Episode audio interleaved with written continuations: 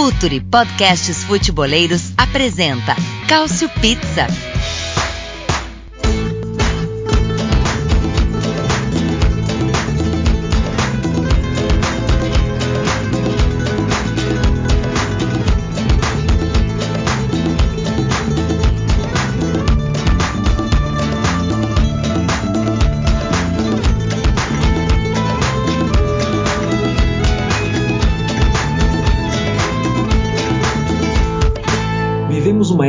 Dois jogadores monopolizam prêmios individuais e são responsáveis pela separação do mundo futeboleiro entre messiânicos e cristianistas. Mas hoje o Couch Pizza Retro vai falar de outra dupla. Em uma época não tão distante, na década de 80 para ser mais exato, uma dupla ganhou seis troféus de artilharia do campeonato italiano de forma consecutiva. De 1981 até 1986, se você quisesse ir a uma casa de apostas para testar sua sorte em quem seria o goleador máximo da Série A, só duas opções seriam capazes de garantir uma grana: Roberto Pruzzo e Michel Platini. Para apresentar essa dupla, estamos diferentes hoje e também em dupla. Comigo, Murilo Moret e meu amigo Anderson Moura.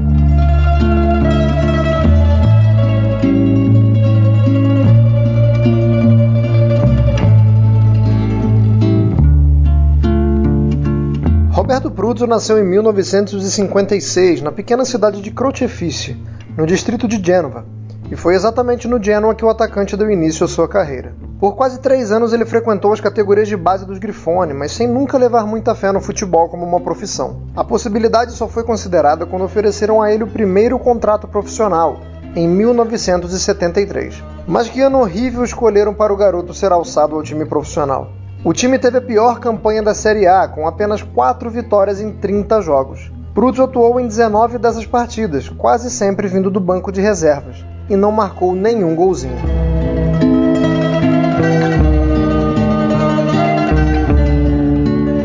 O Genoa demorou duas temporadas para conseguir sair da Série B, e quando conseguiu, em 1976, foi muito graças a Pruzzo. O atacante entrou em campo 32 vezes e se despediu da segunda divisão com o troféu de artilheiro da competição, com 18 gols marcados. No ano seguinte, o time se manteve na Série A, ficando na décima colocação, e na temporada 77-78, as coisas começaram bem para o atacante, com um gol marcado na estreia contra Lazio e dois assinados contra o Perugia na terceira rodada.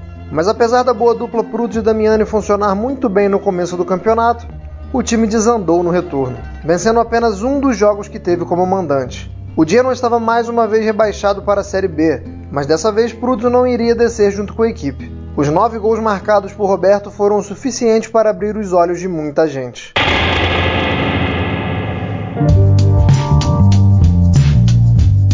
O Genoa sabia da joia que tinha em mãos e também sabia que não poderia segurá-lo, mas os Grifone não iam dar ao atacante sem uma boa briga. A Juventus era a favorita para assegurar os serviços do Bomber, com o Milan correndo por fora, mas como acabamos de falar, o Genoa jogou duríssimo nas tratativas com o time de Turim, pedindo até mesmo que o defensor Antônio Cabrini fosse incluído nas negociações. Como chove não molha demorou um bocado, a Roma teve tempo de se estruturar e com o aval do então presidente Gaetano Anzalone, o diretor esportivo Luciano Modi apresentou uma proposta acima dos padrões da época, 3 milhões de liras.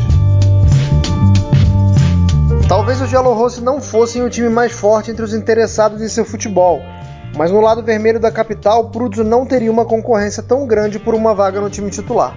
E se dissermos que ele foi o artilheiro da equipe na temporada, com 9 gols na Série A e mais 3 na Copa, parece até que a chegada do genovês ao novo time foi um mar de rosas mas não foi exatamente assim. Vendo que o time não era lá essas coisas, Roberto sentiu receio de ter deixado uma equipe que brigava pelo rebaixamento para defender outra que ia passar pela mesma situação de maneira constante. O atacante quase desistiu da sua carreira na capital, pedindo por uma transferência apenas seis meses depois de chegar. Com muito jogo de cintura de mod e paciência do jogador, a situação foi sendo resolvida aos poucos. E em retribuição aos gols marcados pelo atacante, o novo presidente, Dino Viola, teve a sensibilidade de trazer de volta para a Trigória um jogador que seria essencial para que Pruzzo pudesse render ainda mais: Bruno Conte.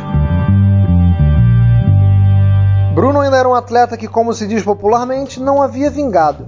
Então essa acabou sendo uma oportunidade de ouro também para o meia. Mas a qualidade técnica ou o jeito como ambos se complementavam em campo não eram os únicos motivos para a boa parceria. Além de já terem atuado um ano juntos no Genoa, onde Conte esteve emprestado por duas vezes, Ambos serviram lado a lado no serviço militar italiano e desde então sempre foram muito próximos.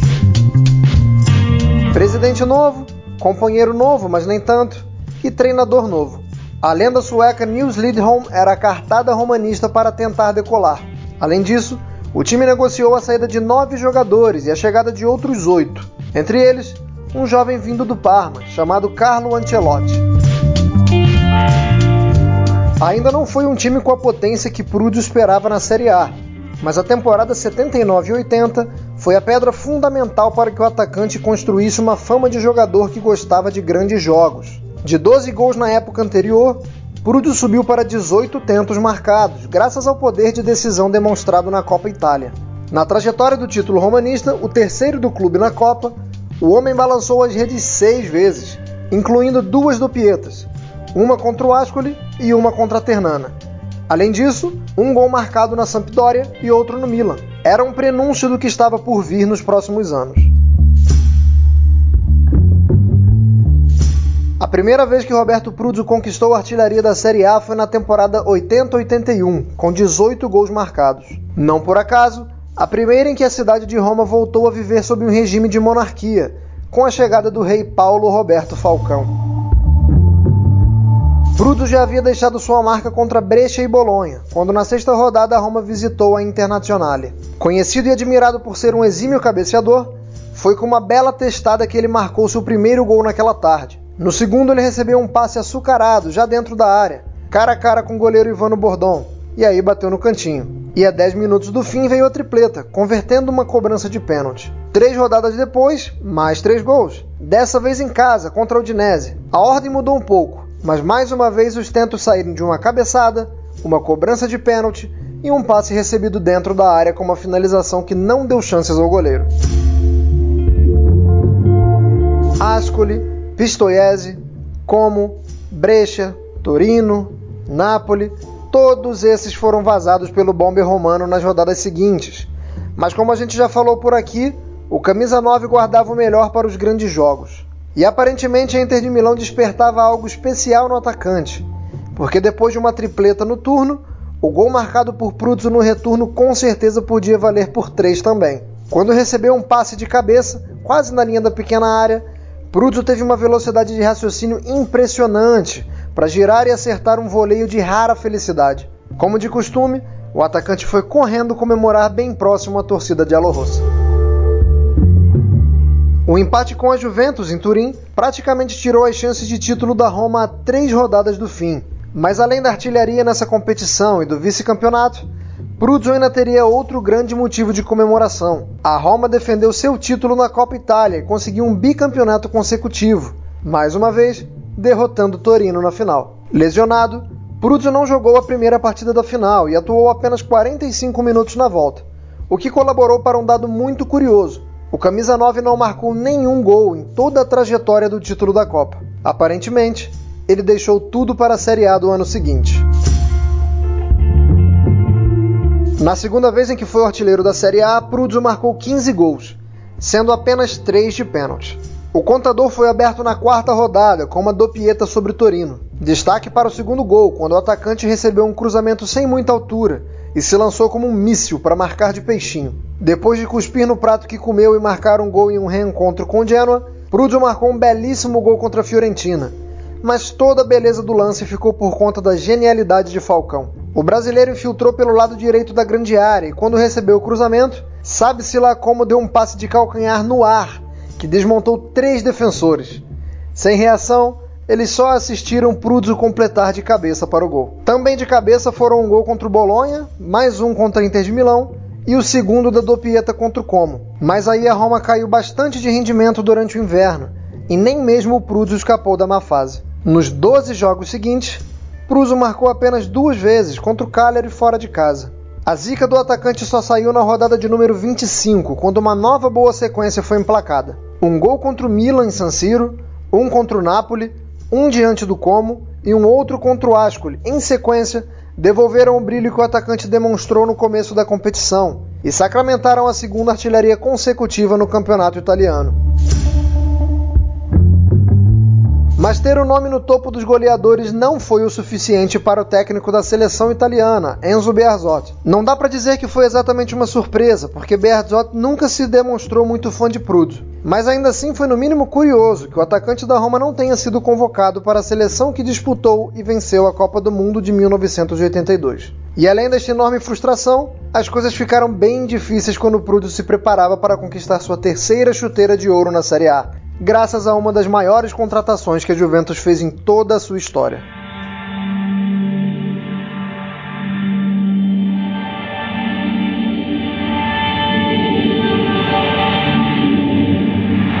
Do outro lado dos Alpes, ali um pouco mais ao leste, depois de entrar no território da França, o Saint-Étienne não sabia, mas conquistava há pouco o último campeonato nacional de sua história até os dias de hoje. Foi o título de número 10. E quem foi o melhor jogador do time? Camisa 10. Somando 10 para lá, 10 para cá, é caprichosamente curioso que o artilheiro da equipe tenha feito 20 gols na campanha. E nem atacante ele era. Michel Platini era um meia, mas era bem mais que isso. E depois de dois títulos italianos consecutivos, a Juventus precisava de alguém desse calibre para conseguir o tricampeonato, algo que não acontecia desde a década de 30.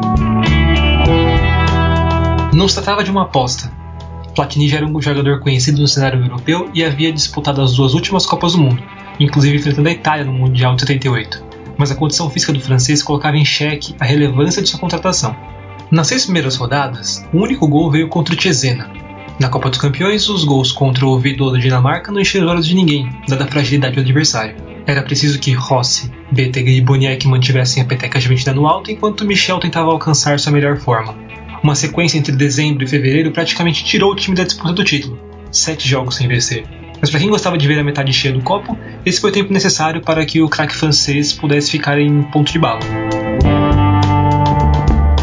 A partir do jogo contra o Udinese, era show do camisa 10 jogo sim e outro também. A Roma de Pruso pode até ter ficado com caneco, mas Platini não só terminou seu primeiro ano na Série A com um prêmio de artilharia, como foi diretamente responsável por garantir duas derrotas aos romanos, marcando o gol do primeiro turno no Piemonte e dois gols na capital, na rodada 22. Na rodada seguinte, até de número 30, Platini emendou 11 gols. Além disso, na Copa, o francês tirou o troféu das mãos do Verona quando tudo já parecia decidido. Os Mastini venceram o primeiro jogo por 2 a 0 e estavam conseguindo segurar a pressão no jogo de volta, apesar de um gol sofrido aos 8 minutos. Mas aos 36 da segunda etapa, Platini marcou o gol que levaria o jogo para a prorrogação e ele mesmo deu golpe de misericórdia no minuto 119. Um título que serviu não só para demonstrar que quem questionava sua chegada estava errado, mas também para diminuir a tristeza da derrota na final da Copa dos Campeões da Europa, um mês antes, contra o Hamburgo. Se você tem prestado atenção até aqui, deve ter notado que até o momento falamos de dois anos em que Peruzzo foi artilheiro e da primeira vez que Platini foi o colador máximo do campeonato. Mas percebeu que até agora ninguém conseguiu a bota de ouro e o Scudetto no mesmo ano? Quando Peruzzo foi artilheiro, dois títulos alvinegros. Quando Platini quebrou a sequência do bigodudo, Scudetto para Roma. Era hora de um dos dois quebrar essa escrita. A Juventus começou a Série A 83-84 arrepiando, aplicando uma goleada de 7 a 0 para cima do Ascoli, Humilde, Platini marcou apenas duas vezes. E quando o francês marcou um gol contra a Lazio na quarta rodada e um contra o Milan na quinta, a distância para Pruso já era confortável, pois se o francês somava quatro tentos, o bomber da Roma ainda não havia marcado nenhuma vez. O problema para Platini vinha de outro time alvinegro. Zico chegou para tentar colocar o Udinese entre os grandes do país, e, pelo menos nas cinco primeiras rodadas, causou uma belíssima impressão. Sete gols. A briga do francês com o brasileiro foi rodada a rodada, cabeça a cabeça, mas não dava para comparar as campanhas que ambos tinham em seus times e o tamanho das equipes. Então, mesmo quando Platini não deixava seu gol, a Juventus tinha plenas condições de vencer seus compromissos. Zico poderia até perseguir a artilharia, mas a Udinese não tinha condições de ameaçar o time de Turim no campeonato. A sequência que deu o tom do que seria aquela temporada para Platini começou na nona rodada. Catania, Fiorentina e Roma sofreram um gol cada. Enfrentando a Udinese como visitante, Platini recebeu a bola perto do círculo central sob fortíssima marcação, mas girou, saiu do radar de dois adversários, iniciou uma arrancada em velocidade impressionante, tabelou e quando recebeu a bola de volta, entre dois defensores, bateu na saída do goleiro. Aquele tipo de gol que quem fica desatento por 3 ou 4 segundos perde. Um raio. Contra a Inter no jogo seguinte, a velocidade deu lugar à finalização cirúrgica. Bola sobrando para a entrada da área e tiro de primeira, sem deixar cair no chão um gol de cabeça contra o Avelino e um gol recheado de malandragem e uma cobrança de falta ensaiada contra o Genoa, fecharam a rajada de sete rodadas seguidas com gols do camisa 10. Há quem diga que torcedores da Zebra já iam para o incomodado com a placa Hoje tem gol do Platgol. Depois de anotar um gol de cabeça contra o Milan, Era hora de enfrentar o Torino no Derby della Mole, e tendo em vista que o time Granata havia vencido no primeiro turno, era preciso dar uma resposta. Selvaggi até ensaiou uma nova vitória do Toro quando abriu o placar aos 10 minutos do segundo tempo, mas Platini respondeu o desaforo pouco depois, com um gol de cabeça, e virou o jogo com um belo gol de falta. Se você fechar os olhos, consegue imaginar a cena. Estádio cheio até a tampa, mas em silêncio absoluto enquanto camisa 10 se prepara para a cobrança. O goleiro terrâneo recorre à ajuda de um jogador para ficar em cima da linha do gol. Dentro da área, movimentação e nervos à flor da pele com a possibilidade de um rebote. Mas nem precisava. Platini bate a falta com um misto de força e categoria. Rente ao travessão, e o estádio entra em efervescência. Nas últimas cinco rodadas, Platini balançou a rede apenas uma vez, garantida a vitória contra a Inter em Milão, que deu título para a Juve. Mas como Zico marcou apenas duas vezes no mesmo período, contra a própria Juve e contra a Lazio, Platini foi campeão e artilheiro na temporada 83-84, com 20 gols marcados, uma mais que o brasileiro. A essa altura, fora de qualquer disputa na Série A, Bruzzo tentava levar a Roma ao título da Copa dos Campeões da Europa, sendo heróico na semifinal contra o Dundee United, quando marcou duas vezes na partida de volta, e balançando a rede também na final, contra o Liverpool. Mas o gol do Bigodudo não foi o suficiente para evitar que a Loba perdesse o título nos pênaltis. Em Turim teve título europeu, já que a Juventus faturou a taça das taças.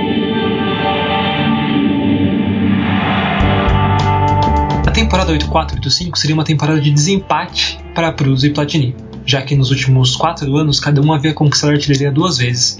Mas é para dizer que as coisas foram um pouco diferentes pela Porta naquela época. A Roma, que vinha no título nacional e o vice-campeonato europeu em dois anos, despencou e terminou na sétima colocação. A Juventus, atual campeã, ficou em decepcionante sexto lugar. Mas ainda assim Platini deu um jeito de conquistar a artilharia. E se para vencer o prêmio pela segunda vez o grande problema foi bater Zico, para receber o troféu pela terceira vez de goleador máximo, um grande complicador para a vida do francês foi um argentino. Chegava ao Napoli, Diego Armando Maradona. Conforme já falamos, a sexta colocação juventina na Série A foi uma surpresa negativa, mas não dá para culpar tanto assim o setor ofensivo, que levou o time a ter o maior número de gols da edição, 48.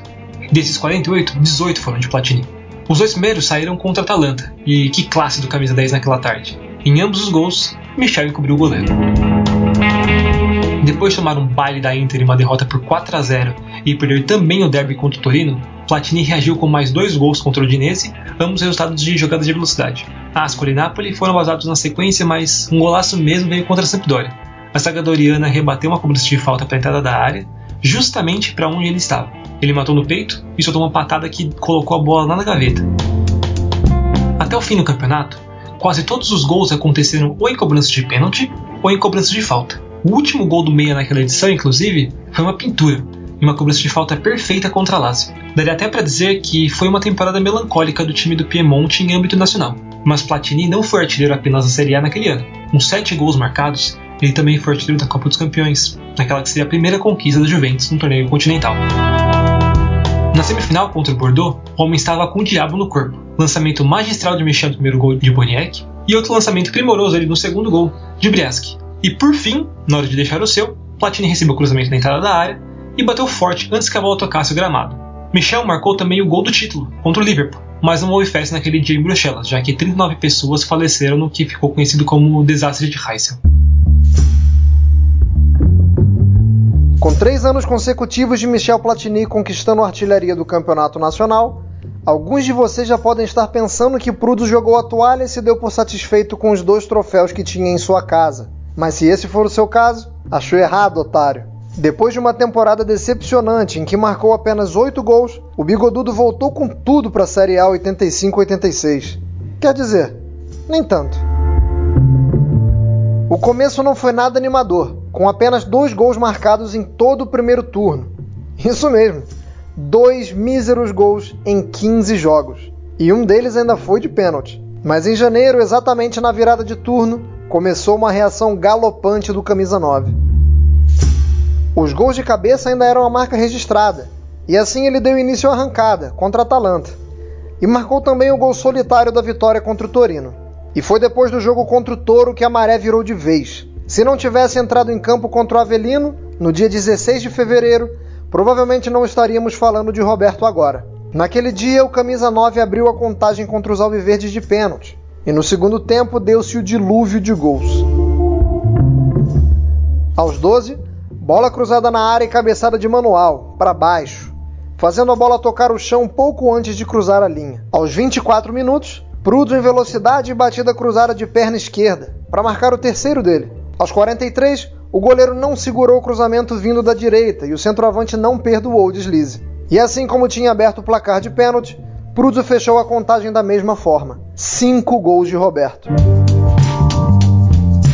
Na sequência, ele empilhou um gol contra a Fiorentina e dois diante do Verona, o atual campeão. No segundo tento, Prudo acertou uma cacetada tão forte, de primeira, que o goleiro Giuliani ficou parado embaixo das traves, com as mãos na cintura, atônito. Na vitória contra a Juventus por 3 a 0, o segundo gol foi do camisa 9. Adivinhe como? Isso mesmo, de cabeça. Assim como o gol contra o Milan na sequência.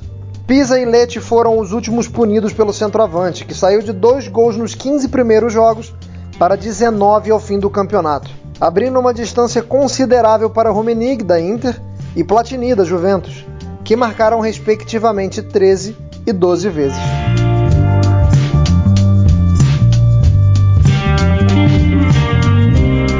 Depois de seis anos consecutivos, chegava ao fim a oligarquia Pruzzo Platini na bota de ouro da Série A.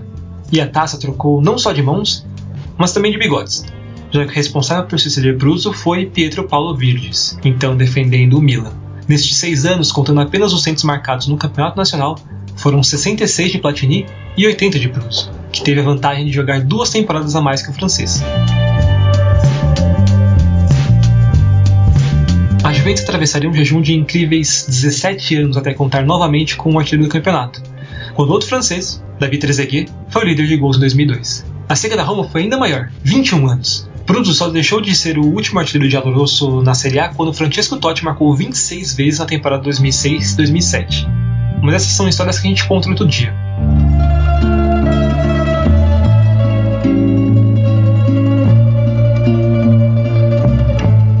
Em 2012, Brutus recebeu a honra de ser nomeado para o Hall da Fama do Clube de Aloroso, graças aos 138 gols marcados com a camisa da Loba.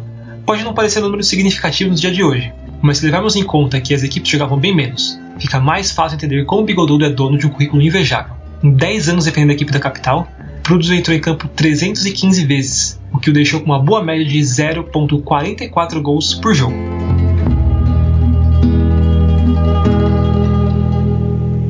Já Platini adentrou ao mundo dos cartolas e presidiu a UEFA de 2007 a 2015. O francês ambicionava concorrer à presidência da FIFA, mas alguns casos de corrupção deixaram o ex-juventino em uma situação bem complicada. Primeiro ele foi suspenso de suas atividades e posteriormente recebeu um banimento de 4 anos de qualquer cargo de direção no futebol.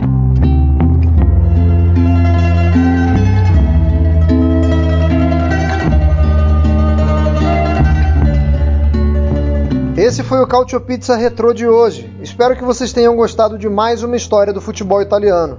E se estiver ouvindo o programa em tempos de quarentena, por favor, fique em casa.